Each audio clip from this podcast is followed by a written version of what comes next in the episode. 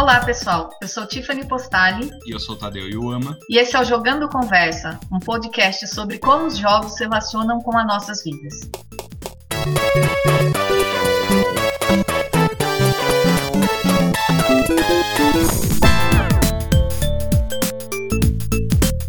Nesse primeiro episódio, contamos com a presença de convidados mais do que especiais. Randolph Souza, coordenador do curso de Jogos Digitais da Uniso. E aí, pessoal, beleza? E Vitor Falasca, pesquisador de simuladores políticos pela UFSCar. Fala, pessoal, tudo bem? Isolamento para quem? Esse é o tema do nosso primeiro podcast.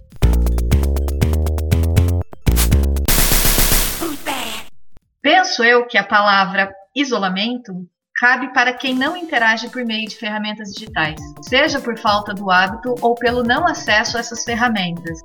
Quando a gente considera os nativos digitais, essa palavra isolamento eu penso que não cabe. Creio que o termo mais assertivo é distanciamento físico, porque muitas pessoas estão ainda mais conectadas. O que você acha disso, Tadeu? Eu concordo muito com isso, Tiffany. Isolamento é uma palavra muito forte, uma palavra que dá a impressão de que as pessoas não estão vivendo nenhum tipo de vida social, que é mentira. Se nós pensarmos, olhando para os jogos, que eles criam comunidades de jogadores em volta deles e que esses jogadores se socializam a partir do jogo, dá até para pensar que a comunidade de jogadores quase não está sentindo os efeitos dessa quarentena. Randolph, Vitor, que vocês têm para falar disso? O que vocês acham? Olha, particularmente, se a gente contextualizar para essa comunidade, né, de videogame, que já é online há um certo tempo, né, mínimo aí uns 10 anos, para eles os impactos em relação à quarentena realmente são pro cotidiano físico, né? Ir às compras ou qualquer outra coisa do gênero. Mas de sociabilização, muitos desses usuários de videogame, jogadores, que seja de mobile, que seja de console, que seja de PC, eles já estão acostumados com esse tipo de coisa. A virtualização da sociabilidade deles é algo bastante cotidiano, né? Tanto que surgiram aí muitos memes quanto a isso, que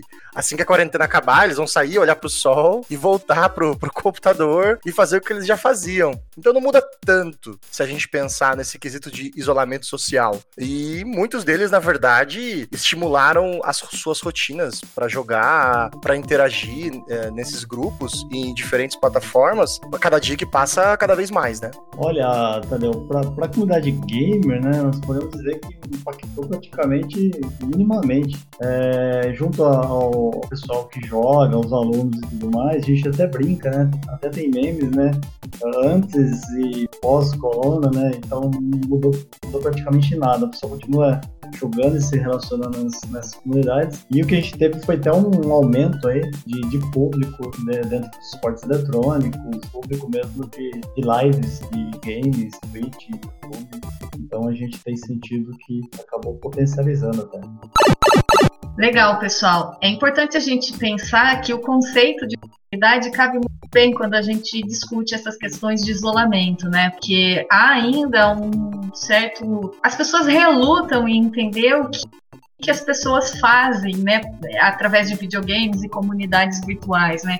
E muitas vezes elas estão fazendo coisas que é, se faz na própria vida ou potencializando algumas situações que a própria educação tradicional não consegue dar conta. Como, por exemplo, quando a gente fala que em comunidades uh, a gente tem que lidar, apesar de a gente estar numa comunidade onde há coisas comuns, né? E quando a gente fala de virtuais, interesses diversos comuns, né? No caso de jogos digitais, o jogar, o, a atração por aquele título, há também a questão da convivência nesses espaços. Né? Você tem que lidar com diversidades, você tem que ter uma postura autônoma e ao, ao mesmo tempo colaborativa, né? Coisa que é, muitas vezes é difícil no nosso dia a dia. Então, é chegado o momento da gente pensar também sobre essas relações no ambiente virtual. Até nesse sentido de comunidade diferença, Tiffany, dá pra gente pensar, para sair um pouco do videogame, mas ainda tentando deixar isso mais claro para quem não é familiarizado com esse mundo, é a mesma coisa que falar eu gosto de futebol e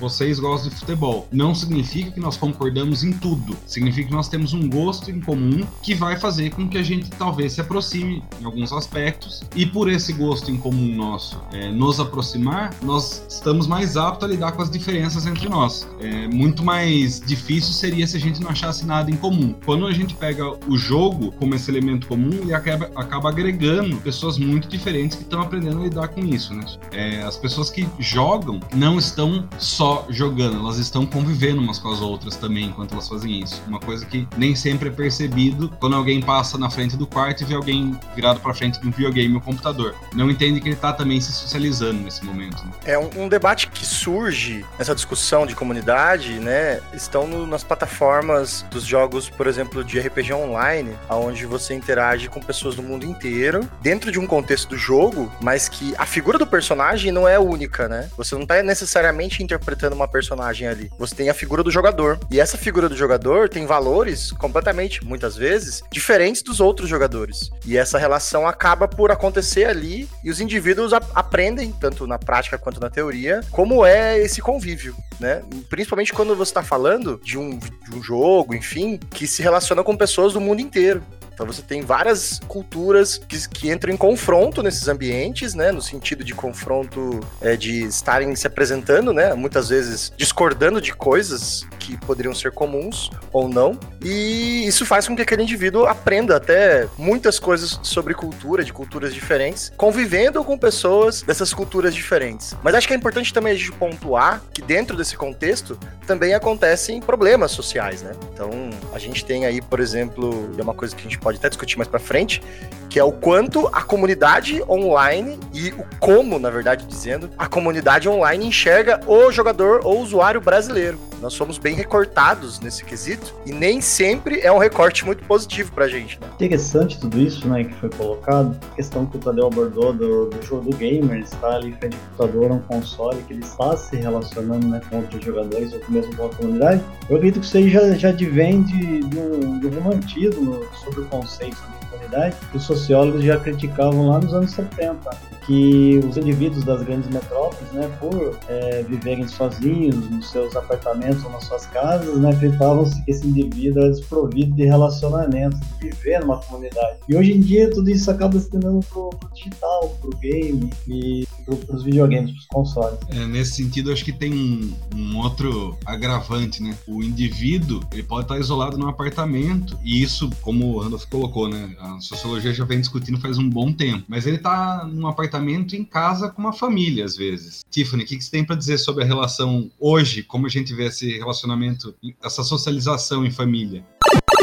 Quando a gente puxa para os jogos digitais, né, nós vemos que a própria linguagem e cultura dos jogos digitais, ela tem uma certa uh, mudança ao longo da história, né? Então vejam, hoje a gente tem uh, muitas famílias e, e, pais, por exemplo, né, que não compreendem a cultura gamer, né? Não compreendem o filho como bem colocado no quarto olhando para uma TV e não imaginam que ele pode ali estar interagindo através de um jogo multiplayer, né, com um, número gigantesco de pessoas, né? Então, ele não está isolado, ele não está sozinho, muito pelo contrário, né? No espaço dele ali há muita gente interagindo. Uh, é importante lembrar que lá no início da história de jogos digitais, da indústria né, dos jogos digitais, toda a comunicação publicitária era voltada para uma socialização da própria família. Então, você tinha uma TV, custava caríssimo, a gente está falando lá da década de 70,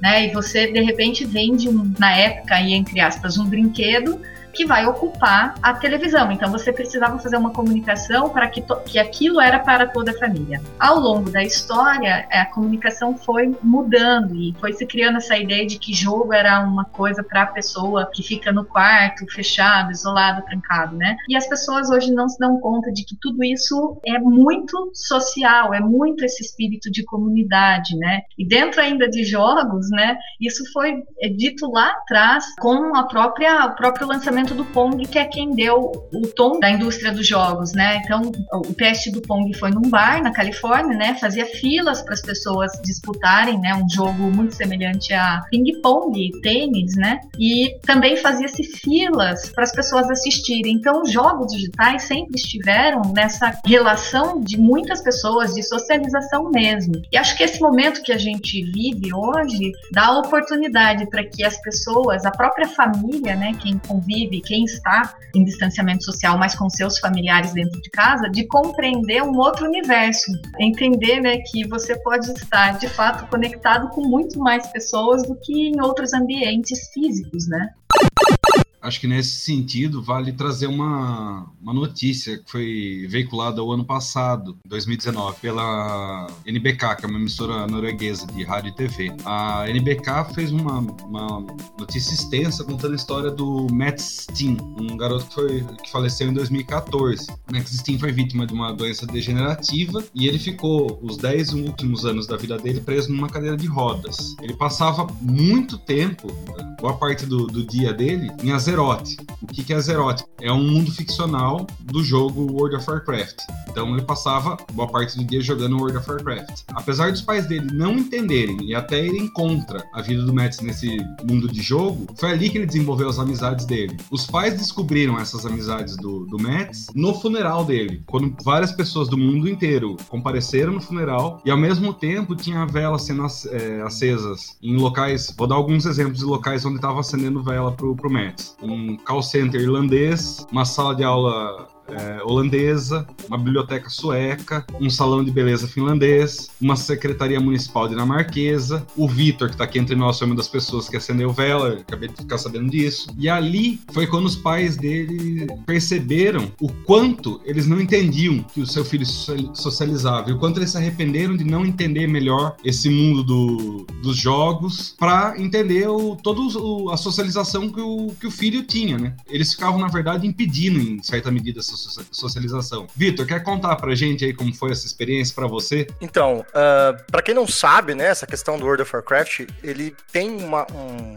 uma construção comunitária muito complexa, né? Então a gente está falando de um jogo que já existe há muitos anos, que não sei se o pessoal tem essa noção, mas existiram alguns infográficos de que tudo que já foi escrito nesse jogo daria para escrever várias vezes o livro do Senhor dos Anéis, várias vezes mesmo, e tudo que acontecia lá era conectado de certa forma. Então, por mais que você fosse de um grupo inimigo do outro, as notícias tinham uma central de comunicação muito complexa. E quando a gente sabe desses casos assim de pessoas ou ou de. Enfim, de alguma coisa que acontecia dentro do jogo ou fora do jogo que tinha a ver com o jogo, o senso de comunidade do World of Warcraft sempre foi muito grande. Uh, a empresa, a própria empresa, né, a Blizzard, ela sempre estimulou isso entre os players. Então, quando aconteceu esse caso, né, do, da morte do garoto e tal, foi uma coisa que mexeu muito com a gente. Porque não que eu tivesse contato direto com ele, mas quando você vê que existe uma série de pessoas que estão querendo homenagear alguém porque isso é importante para elas e te dá a oportunidade de fazer parte disso,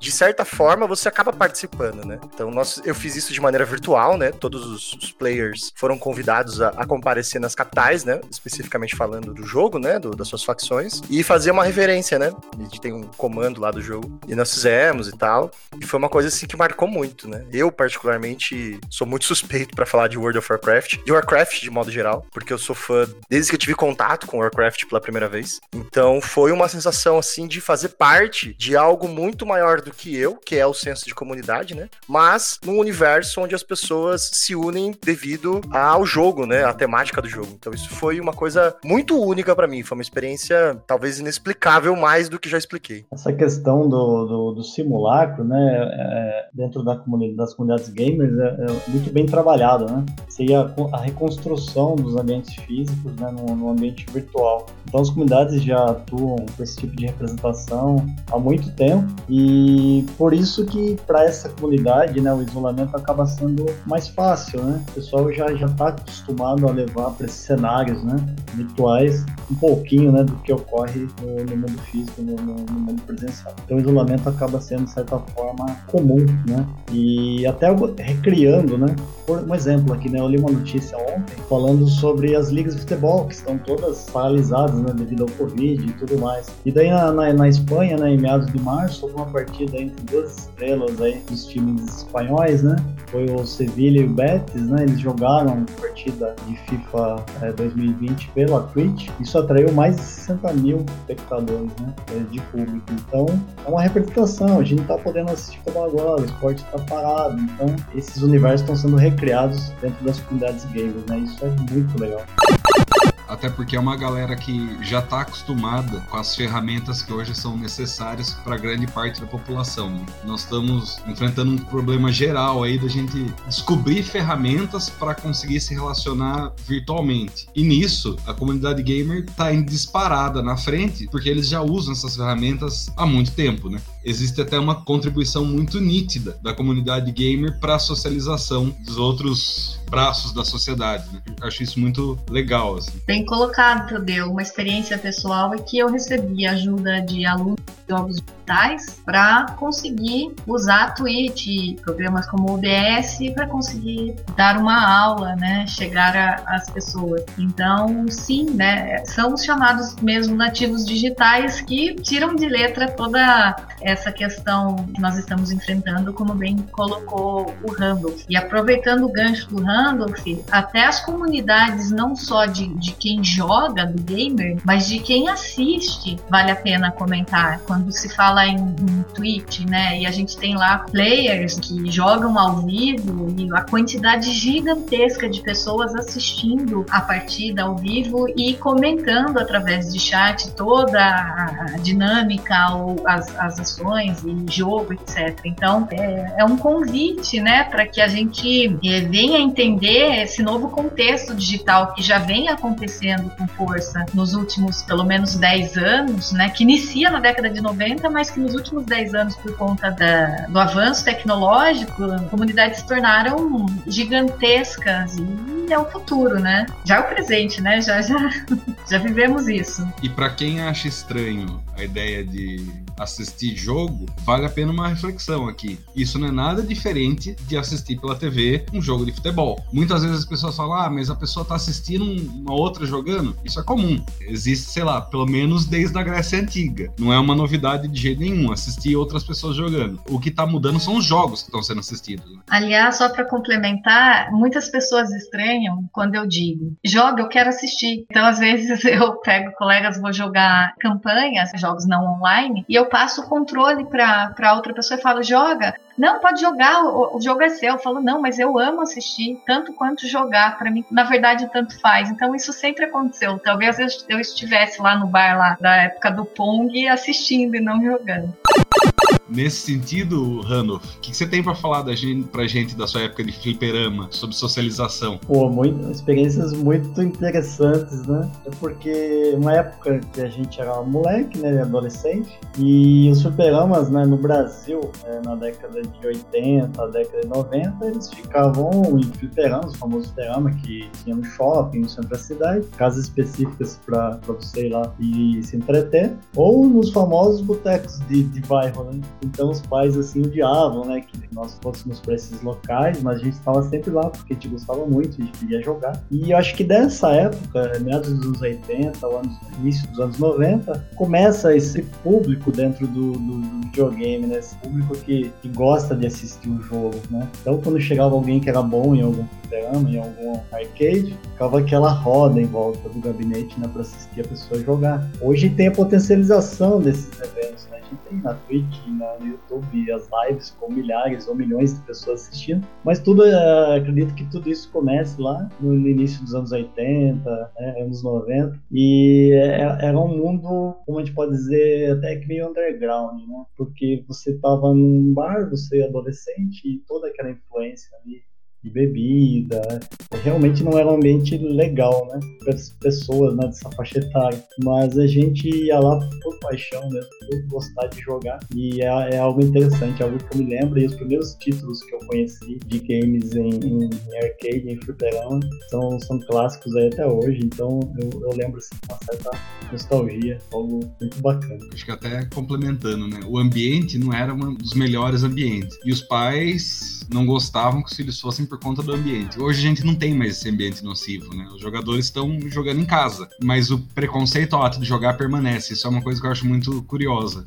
E esse preconceito provavelmente vem dessas épocas, né? É igual hoje, né, campeonatos mundiais aí de poker, mas o poker ainda é visto como um jogo de azar, né? Ele é tratado já como um esporte. Então, o preconceito vai levar muito tempo ainda para deixar de rondar o game, infelizmente. É, acho que uma coisa que é para pontuar também, pegando o que o Tadeu disse, de nocividade, fisicamente ela não existe mais, né, desses ambientes, né? Que eu vivi pouco, que eu era bem criança nessa época, mas ela existe no mundo virtual, né? A gente tem inúmeros problemas aí de cyber, cyberbullying que estão nesses lugares, inclusive as próprias empresas desenvolvedoras dos jogos tentam criar ferramentas e equipes para conter esses problemas, e nós temos inclusive, infelizmente, né, muitos exemplos, enfim, de xenofobia, de racismo que acontecem entre os próprios players. Mas fazendo uma reflexão do outro lado da mesa, né, eu sendo o filho, passei por isso uma década e meia atrás aí, né? Nós tínhamos aí um problema que era, por exemplo, o desenvolvimento de comportamentos ansiosos por parte dos adolescentes.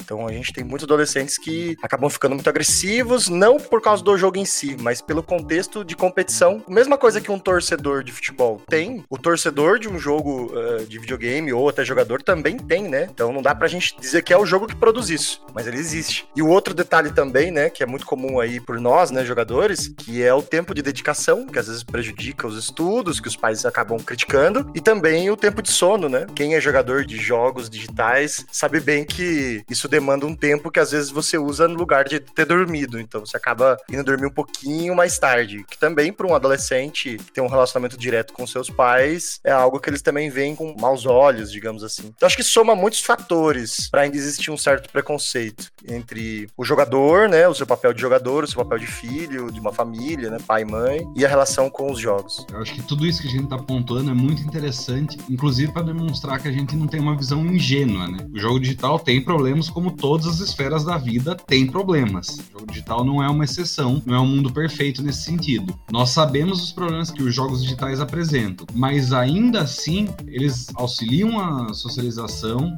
Mostramos que existem coisas ruins, mas ainda assim, para muitas pessoas, é se não a única, a principal forma de, de socialização, né? É importante destacar que não só jogos, né? Acho que tudo que é excessivo, como bem coloca o Vitor, né, com relação a a, você ter que administrar o seu tempo e a sua, os seus papéis, é ruim, né? Então, do mesmo jeito que uma pessoa pode maratonar uma série, a discussão vem para a questão do, dos exageros, né? De a gente conseguir dosar, organizar mesmo o nosso tempo. Ainda nessa ideia de, de organizar tempo, assim, o que a gente traz dessa, de toda essa reflexão, né? O que é mais importante, como todas as esferas de socialização da vida, é o diálogo, né? Não adianta radicalizar para nenhum dos dois lados, não adianta impedir uma pessoa de jogar só apontando as, as, coisas ruins, como também não adianta trocar a vida pelo jogo, né? Ficar só jogando como se ali fosse o mundo ideal, o mundo, o único mundo que a pessoa deseja viver. Acho que esse contraponto entre os dois lados é sempre importante, né? E o diálogo é a ferramenta que vai equilibrar essa, essas dois, duas vertentes. Jogando Conversa é um podcast desenvolvido pelo Milu, grupo de pesquisa em mídias lúdicas, sediado no curso de Jogos Digitais da Universidade de Sorocaba. Para que esse podcast seja possível, contamos com a parceria do podcast Ponto Crítico, a quem agradecemos. Gostaria também de agradecer o Randolph. Pessoal, é, obrigado aí por, pelo convite. E queria dizer para todo mundo aí ficar em casa, quem já que estamos em casa, né, quem puder ter contato com os jogos, está tendo uma série de promoções, de listas com jogos gratuitos. Então é um momento que dá para aproveitar bastante, ou mesmo só assistir, né, na Twitch, no YouTube, várias lives, quem quiser interar mais aí sobre essa, essa vivência gamer, né? é, a gente tem aos montes, né? Então aproveitem bastante, né? Vamos aproveitar jogando, assistindo, entendendo melhor esse universo. Obrigado. Gostaria também de agradecer o Vitor. Pessoal, só gostaria de agradecer mais a oportunidade e que nós possamos discutir muito em cima desse texto, porque o que não falta é temática. Valeu. Então agradecemos a presença de vocês, agradecemos a audiência e até a próxima, pessoal.